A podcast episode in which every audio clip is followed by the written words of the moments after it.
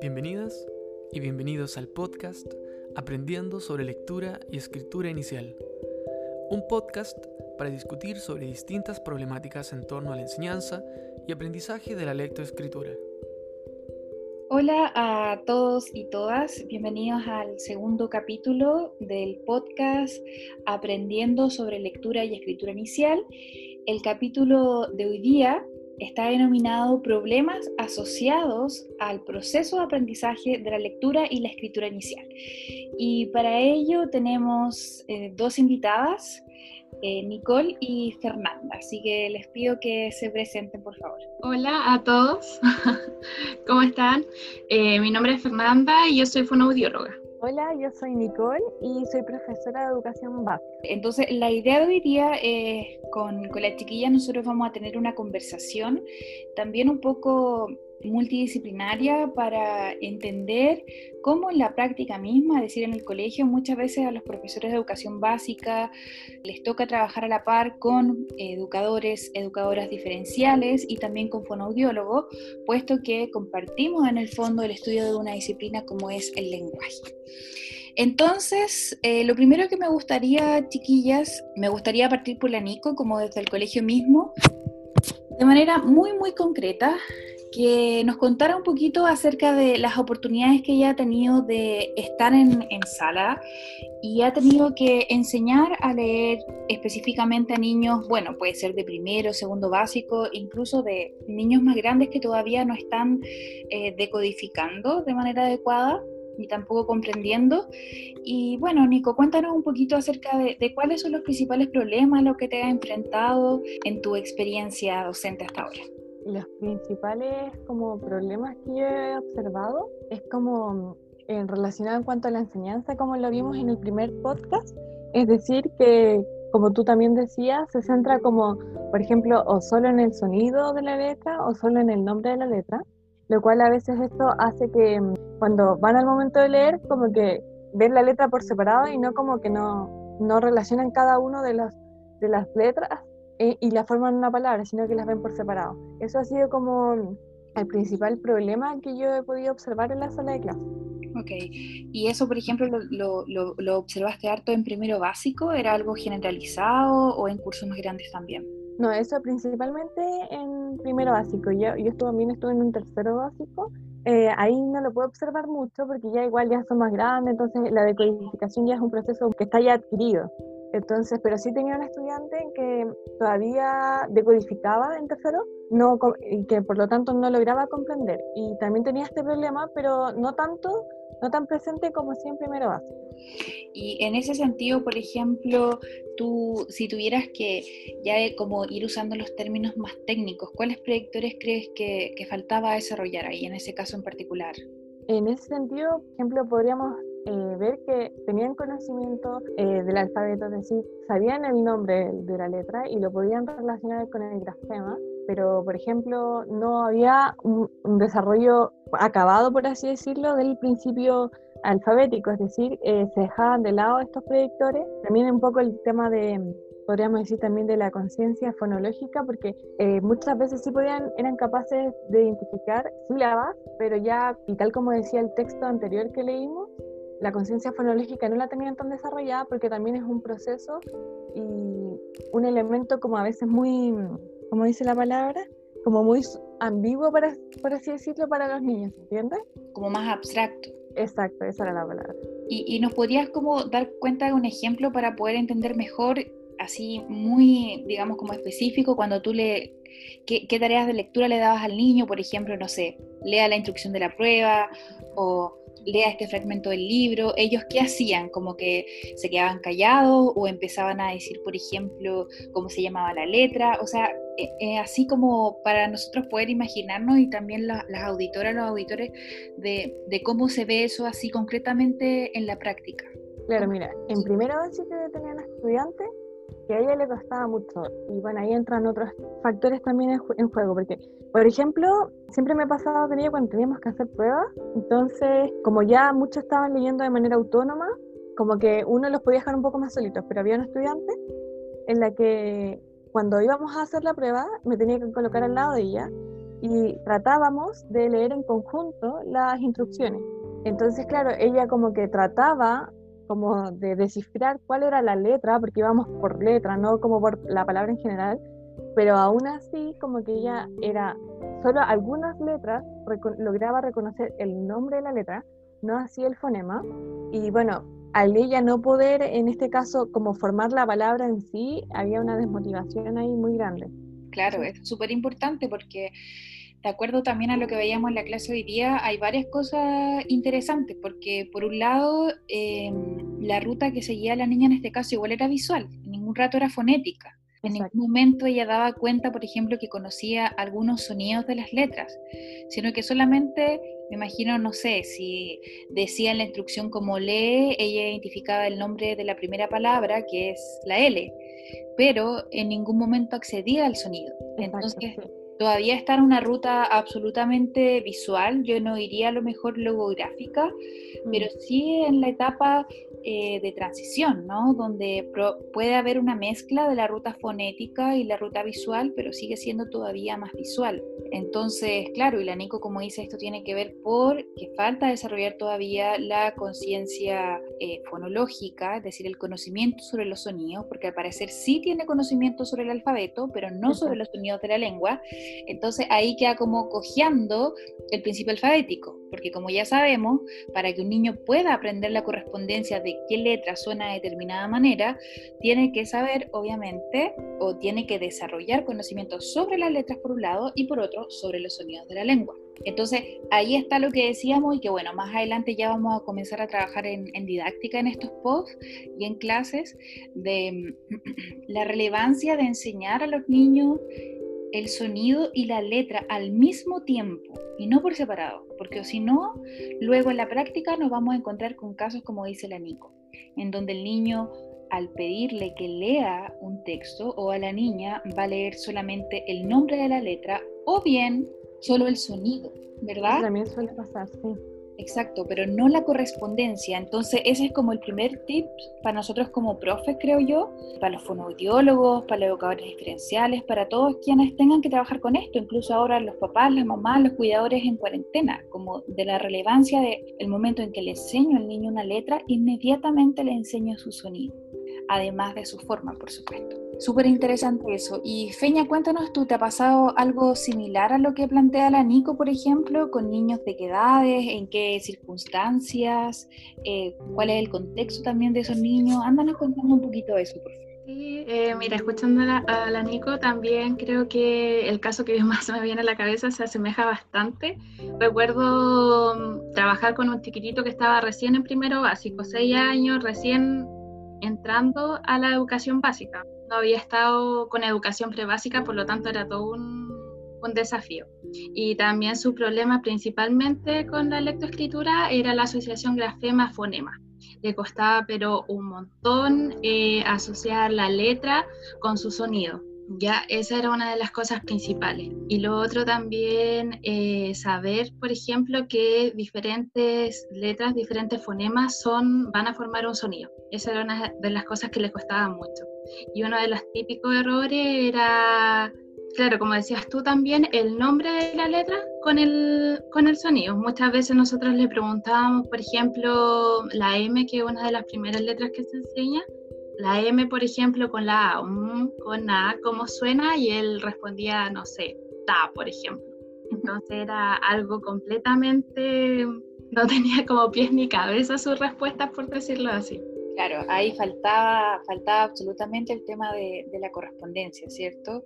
Como dices tú, entre el fonema y el grafema. Pero a ver, si bien entiendo, en tu caso, el niño lograba identificar algunos sonidos, a diferencia del, del caso del amigo que explicó. Sí, él lograba identificar algunos sonidos, por ejemplo, las vocales las identificaba mayormente aún así todavía le costaba mucho. Ya cuando comenzamos, la profesora de lenguaje en ese caso comenzaba con las consonantes, también eh, la M, por ejemplo, la T, esas eran como las que menos le costaban. y también las que tenían relación con su nombre, él sabía escribir su nombre, por lo tanto esas consonantes y esas vocales también la identificaba bastante y esas le ayudaban para identificar eh, cómo comenzaban, por ejemplo, algunas palabras o las letras que tenían, esas letras que tenían esas palabras con, con su nombre. Y por ejemplo, lo mismo que le decía a la Nico, como una situación concreta cuando tú le pedías, por ejemplo, leer una palabra. ¿Cuál era como el proceso que él seguía? ¿Qué era lo que hacía primero, qué hacía después? ¿O simplemente se quedaba en silencio, te hacía una pregunta a ti, hacía una hipótesis de cómo sonaba esa letra? Como, si nos pudieras describir como más en específico la situación en concreto, ¿cómo fue? Eh, mira, en ese caso, él se queda mucho rato mirando la palabra, me imagino que dentro de su cabecita tratando de identificar cuáles eran las letras que le habían enseñado, los sonidos que él conocía. Y dentro de eso iba principalmente mencionando sonido por sonido. Mm. Esa era como su estrategia. Entonces, por ejemplo, si leía, yo le presentaba la palabra mamá, comenzaba mmm, después a, y así hasta desglosar como el sonido por sonido a ver si es que podía armar la palabra. Pero aún así, como para formar la palabra completa, todavía era algo que le costaba bastante. Ya. No lograba integrar todos esos sonidos dentro de una sola palabra. Eso es demasiado interesante porque mm. en el fondo, fíjense, acá pasa distinto a lo que pasaba a la Nico. O sea, uno podría inferir que se le enseñó a partir del método fonético y probablemente la niña con la que trabajó la Nico se le enseñó mediante el método alfabético. ¿Sí? El método alfabético se enseña a partir del nombre de la letra y el fonético a partir de los sonidos. Entonces lo que dice la Feña es bien interesante porque el niño sí había desarrollado conocimiento sobre la conciencia fonológica, ¿verdad? Y sobre el alfabeto, Feña, ¿tú sabías el nombre de las letras? Sí, algunas, como te digo, las que eran parte de su nombre, por ejemplo, las reconocía bien y sabía el nombre y también el sonido de la letra y también las que le estaban pasando la profesora de lenguaje, que son principalmente la M, T, D, claro. si no me equivoco, son las primeras que, que se pasan. Aún así, como te mencionaba antes, igual también tenía esta confusión en su cabecita de el nombre de la letra y cómo sonaba la letra también era algo que se le dificultaba o de acuerdo a lo que yo podía ver que le generaba mucha confusión en ciertos momentos, decirle que por ejemplo la M se llama M pero suena como mm, Claro, sí, ahora entiendo súper bien. Siento que el niño con el que tú trabajaste está absolutamente en otro estadio de aprendizaje del que está, del que estaba la niña, de lo que de la que nos hablaba la Nico, porque acá el niño con el que tú trabajaste tiene conocimiento sobre algunos sonidos, tiene conocimiento sobre el nombre de las ¿cierto? Sobre algunas y como dices tú, probablemente estaban asociadas a su nombre. En palabras más técnicas, había desarrollado un conocimiento sobre la conciencia fonológica y sobre el conocimiento del alfabeto, pero le faltaba hacer la correspondencia, que eso se repite en el caso de la Nico, porque nuevamente le enseñaron por separado, este es el nombre de la letra primero y después este es el sonido, y por lo tanto le cuesta hacer la asociación. Pero además hay otra cuestión súper interesante en el caso que tú nos señalas, porque el niño sabía identificar los sonidos, ¿te fijas?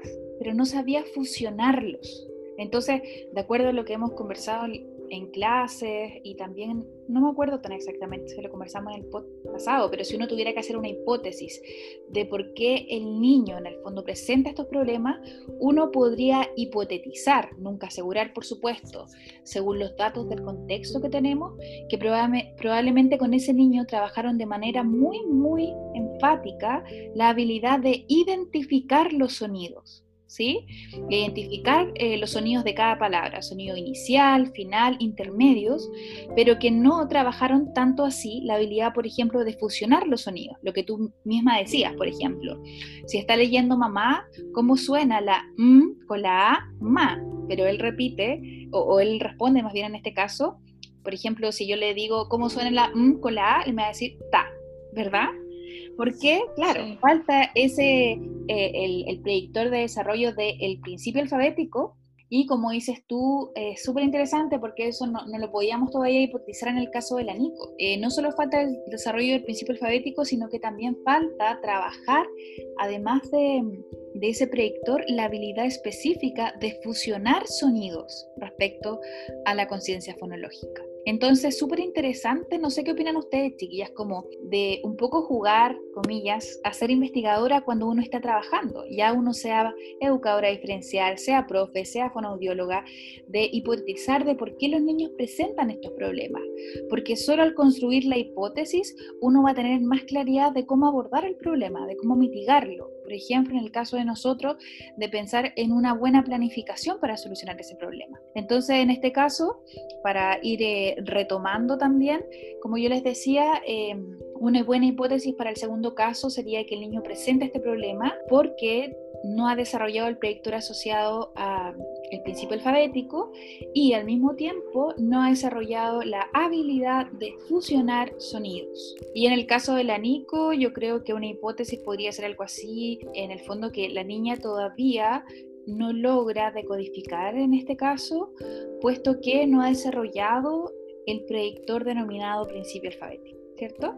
Porque ahí todavía no entrábamos como en detalles de, habilidades, por ejemplo. Ah, yo iría al principio alfabético y también conciencia fonológica, porque en el caso del niño de la NICOS tenía solo conocimiento sobre las, letras.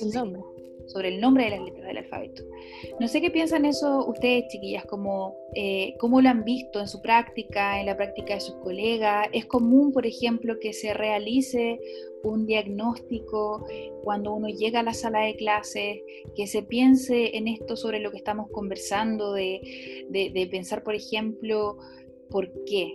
¿Por qué el niño todavía no está leyendo? De elaborar estas hipótesis, tener mucha claridad sobre estas hipótesis y luego pensar en, planificación. Y no, por ejemplo, como yo lo he visto en otros casos, llegar y yo veo que los niños no están leyendo y a todos les voy a dar la misma actividad, a pesar de que yo vea que en los cursos existen problemas distintos. ¿Cómo lo ven ustedes? ¿Qué, qué relevancia consideran que tiene este tema de elaborar hipótesis, crear diagnósticos específicos? Nico, ¿cómo lo ves tú? Bueno, la verdad es que es súper importante porque también yo he visto en la práctica como que independiente de si un niño o niña presenta un determinado problema, como que a todos le hacen las mismas clases con, em, con el mismo foco, ¿se entiende? Y, no, y eso produce que los estudiantes se vayan quedando atrás, por ejemplo, los que no van desarrollando ciertas habilidades o ciertos predictores. Por ejemplo, esta niña que yo contaba, ella luego, como ya empezaron todos a, em, ya luego a decodificar más fluidamente, ¿qué pasó? Que ella, junto con otros compañeros también, se fueron quedando atrás. Entonces, y tampoco había un apoyo y tampoco como que se hacían hipótesis sobre por qué le ocurría eso al estudiante. Entonces, eso, al no generar hipótesis, eso producía que la enseñanza tampoco fuera como personalizada, entre comillas, hacia el estudiante. Entonces, eso genera igual una enorme desventaja en comparación a los demás compañeros y compañeras. Súper de acuerdo, y probablemente también va afectando la motivación del niño o la niña hacia la lectura. O sea, ya después le va a dar como que lata leer porque siento que todos mis compañeros están súper avanzados y yo no avanzo. ¿Cómo lo ves? Ah, perdón, Nico, dale. perdón, él. Es que, claro, eso me pasaba con ella porque ella, al ver que todos podían leer y ella no, eh, o sea, eso la bajaba, bajaba su motivación, o sea, completamente. Ahí era un trabajo para, que, para lograr que ella leyera. Súper, sí, absolutamente, estoy de acuerdo. O sea, la motivación es un elemento demasiado relevante en torno a la lectura. Feña, cuéntanos un poquito sobre eso. Sí, yo también concuerdo completamente con la Nico. Eh, siguiendo con este mismo caso que le había contado, me pasaba algo súper similar. O sea, este pequeñito estaba completamente frustrado cuando no podía leer las palabras básicas porque dentro de los niños de primero básico él era el que iba efectivamente más atrasado, el que todavía no leía eh, nada. Entonces era muy frustrante para él, era muy frustrante para la profesora y también no sé, bueno, cómo será o funcionará exactamente en todos lados, pero por lo menos en el colegio que yo estaba también como que los profesores de cierta forma no hay, como decía la Nico, esa enseñanza em, específica, digamos, para este niño que de verdad le está costando más, sino que simplemente se manda de cierta forma como esta responsabilidad al fonoaudiólogo o a la educadora diferencial como apoyos para que eh, superen los niños estas falencias. Y yo creo que es completamente contrario a lo que se debería hacer. Obviamente si profesora ve que hay un niño que se está quedando atrás, también tiene que ver cuáles son las dificultades que tiene y hacerlo más personalizado.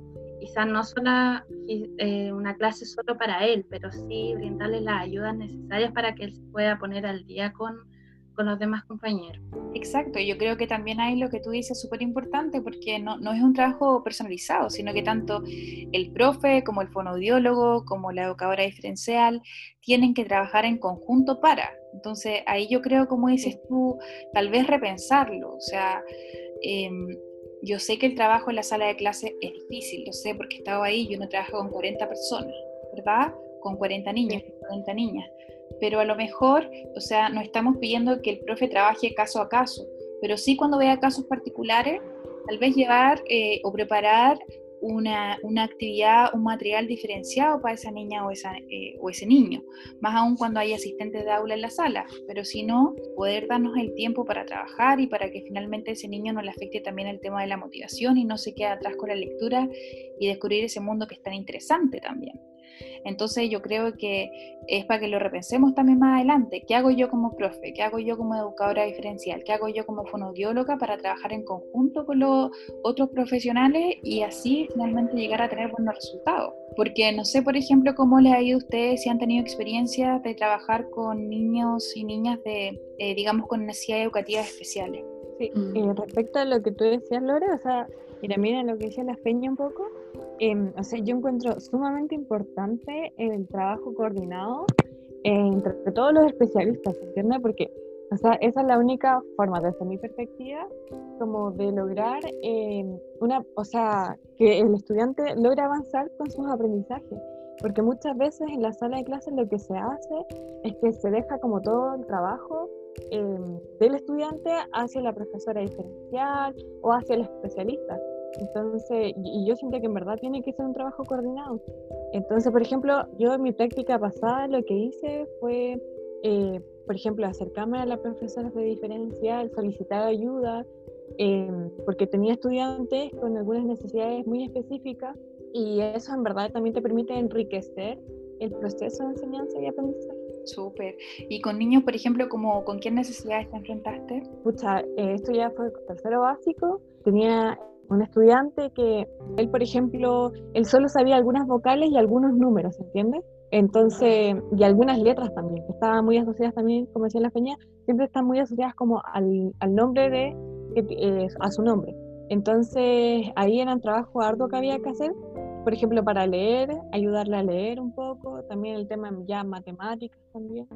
Claro, pero eso es interesante porque yo creo que lo que he hablado con, algunos estudiantes, un educador diferencial en el fondo tiene que saber lo mismo y más probablemente, o sea, todos debiéramos saber más de lo que sabemos, de cómo afrontar eh, necesidades educativas especiales, porque, o sea, lo mismo que estamos viendo en este curso, en este podcast, eh, estas mismas herramientas nos sirven para hipotetizar y pensar en posibles soluciones a trabajar con esos niños. En el fondo, ellos pueden eh, hacer las mismas actividades e incluso yo creo que va mucho más allá si hay eh, presencia de necesidades educativas especiales o no. O sea, todos los niños aprenden a distinto ritmo. y eso es común para todos. Y desde esa perspectiva yo creo que lo que estamos comentando ahora es el paso inicial para tener un buen resultado, o sea, saber en qué estadio de conocimiento está el niño, qué predictor ha desarrollado, cuáles no sobre la lectoescritura y de ahí comenzar a avanzar. Por ejemplo, lo mismo que decía la Feña respecto al niño, que yo creo que también estaba en la fase de lectura de, transición, en el fondo, que había todavía una ruta eh, visual, pero en este caso, a diferencia del caso de la Nico, era más bien más más fonética que visual, porque sabía, más sabía específicamente los sonidos de la lengua. Entonces, independiente del estadio, eh, lo que estamos conversando, hacer un buen diagnóstico, aplica para todos, para todas, para todes, ¿cierto? Feña, ¿cómo ha sido tu experiencia en ese caso, en ese ámbito? Bien, bueno, eh, también me sumo a lo que dicen ustedes yo creo que es completamente importantísimo hacer un buen diagnóstico, una buena evaluación para llegar al buen diagnóstico con todo el equipo de trabajo. En mi caso particular, yo cuando estaba en la escuela era parte del equipo PIE de programa de integración, por lo tanto sí trabajábamos en conjunto con la educadora diferencial, eh, también con las profesoras de lenguaje, pero creo que es sumamente importante también ver el contexto del niño. O sea, por ejemplo, en este caso que yo les contaba, también el niño tenía eh, problemas en la casa problemas familiares, entonces eso también obviamente afecta en lo que él puede enseñar y en su proceso, o sea, aprender, perdón, y en su proceso también de, en la frustración y todo esto que le genera, le puede sumar aún más si tiene problemas en la casa. Eh, creo que eso es una de las cosas importantes, trabajar todo en conjunto, en, como decías tú, Lore, ver el por qué está pasando esto. O sea, de verdad es un problema que el niño de verdad le cuesta, de verdad está, no sé, pegado en esta etapa, por ejemplo, de, de la lectoescritura, o hay otros problemas detrás. Y otra cosa también que es súper importante, que bueno, nosotros también lo vemos harto, que el tema de trabajar la, siempre estar eh, muy atento de cuál es la edad lingüística del niño, que eso también lo vemos dentro del diagnóstico. es que, disculpa, ¿nos puedes explicar un poquito qué es la edad lingüística? Sí, por ¿Sí? bueno, nosotros esto lo vemos, eh, la edad lingüística se refiere a por ejemplo, con el, mismo chiquito que yo les mencionaba, este niño tenía 6 años y estaba entrando en el aprendizaje de la lectoescritura. Sin embargo, nosotros cuando hacemos la evaluación, por ejemplo, eh, me refiero a mi forma particular como fonoaudióloga de ver cuáles son todas las habilidades que tiene adquiridas en los diferentes niveles de lenguaje, nosotros vemos que hay algunas que están adquiridas, otras quizás no y otras están en desarrollo.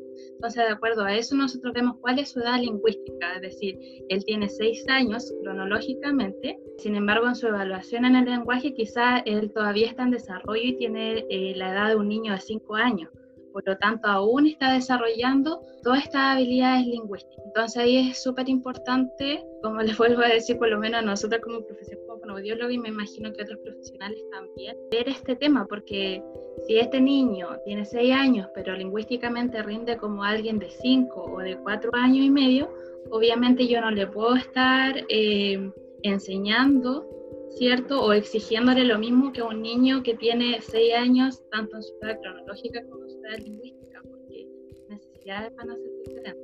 Súper, súper de acuerdo, y eso es demasiado interesante.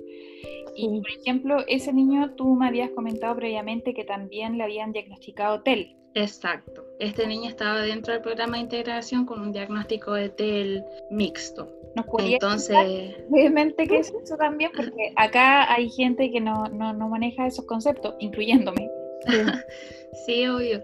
Eh, bueno, el TEL es el trastorno específico del lenguaje. Dentro de las características típicas, digamos, de un niño con TEL es que tienen por lo general dificultades en la mayoría de, de los niveles del lenguaje. Puede ser, como les decía, igual, eh, quizá en algunos sí tienen mucha falencia, en otros no, y en otras se encuentran en desarrollo.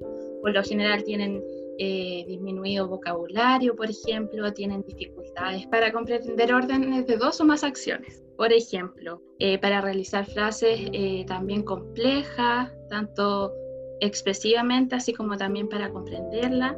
Y mm, así otras dificultades. Y mm, ese es el diagnóstico de un niño con TEL, por ejemplo. Ya, y ahí este trastorno específico del lenguaje, entonces nosotros podemos ver si es puramente expresivo, que es por lo general cuando los niños tienen varios eh, procesos de simplificación fonológica o si también hay un componente comprensivo en donde ya iban a, a fusionarse de cierta forma las dos y por lo tanto va a haber también una mayor dificultad de aprendizaje. Y como les mencionaba, claro, este niño, eh, este caso que yo les ponía, tenía un trastorno específico de lenguaje de base, por lo tanto ya también es algo que había que considerar porque no es solamente eh, la dificultad en la lectoescritura que tenía como tal, sino también obviamente en otros componentes del lenguaje. Ya, súper interesante.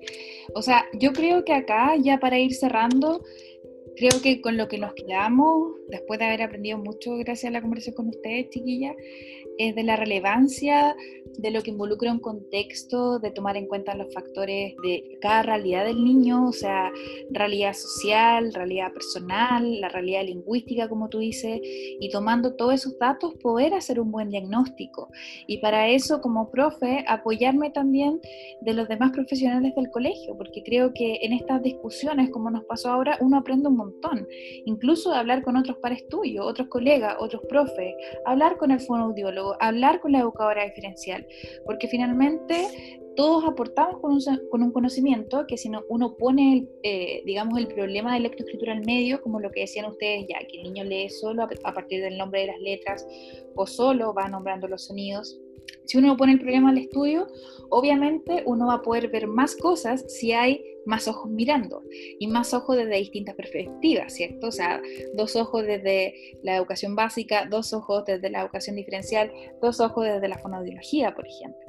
Entonces, yo creo y la invitación para los auditores y las auditoras desde mi parte al menos, luego les voy a pasar la palabra a ustedes, es que, es que nos detengamos a hacer un diagnóstico antes de pensar en una planificación. Y de hecho probablemente muchas personas estarán pensando, ya, pero díganme qué hago. Pero eso es parte del otro podcast, eh, podcast cuando empecemos ya con la didáctica, ¿sí? Ahora la idea es eh, problematizar esto. ¿Qué es lo que vemos? ¿sí? ¿Qué problemas vemos? ¿Por qué vemos estos problemas? ¿Qué le faltará al niño por aprender? ¿Cómo le habrán incluso enseñado a leer y escribir hasta ahora? Que es lo que hipotetizábamos también. Entonces, de esa manera creo que podemos mejorar la educación, absolutamente. Puede sonar muy soñador, pero yo creo que, siempre lo digo a los estudiantes, que el cambio en la educación de calidad comienza en la sala de clase. Y para eso tenemos que hacer buenos diagnósticos. Ese es el mensaje con el que me quedo. Chiquillas, ¿qué les quieren decir a nuestros ya auditores auditoras para cerrar? Sí, eh, yo quiero agregar eh, relacionado con el diagnóstico, o sea, más adelante también van a ver el tema de la evaluación para el aprendizaje, es decir, dejemos de ver la evaluación como algo sumativo y veámoslo también como algo que nos va a servir como herramienta a nosotros como docentes para poder enriquecer el aprendizaje de los estudiantes. Y otro elemento que salió mucho en esta conversación es el tema de tener en consideración el contexto, tal como decía la sea, eso es un elemento que no podemos dejar de lado porque eso influye en el estudiante y demasiado. O sea, es un factor muy importante. Ese es mi mensaje. Muchas gracias, Nico. Feña. También me sumo completamente a sus, a sus palabras, a sus reflexiones.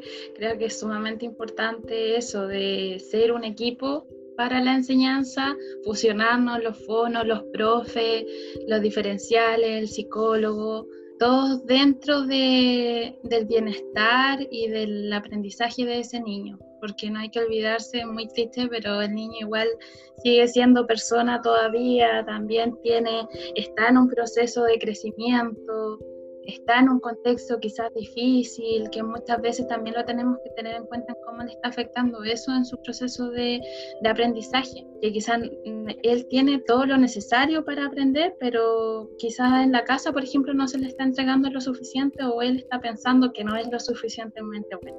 Y ahí está nuestro rol como profesional de siempre motivarlos, de, a que ellos sí pueden. Creo que eso es súper importante, trabajar como equipo en el bienestar siempre del niño. Súper, súper. Muchas, muchas, muchas gracias, chiquillas, por su participación. De verdad, aprendí un montón y sería maravilloso que en los siguientes podcasts se fueran sumando también más personas para discutir sobre estos temas y así aprendamos todos juntos, ¿verdad? Exacto. Ya, bueno, hasta acá llegó el podcast de día. Eh, les envío un saludo a todos, espero que tengan un buen día y muchas gracias chiquillas por acompañarnos. Chao, chao, chao chicas. Nos vemos. Chao.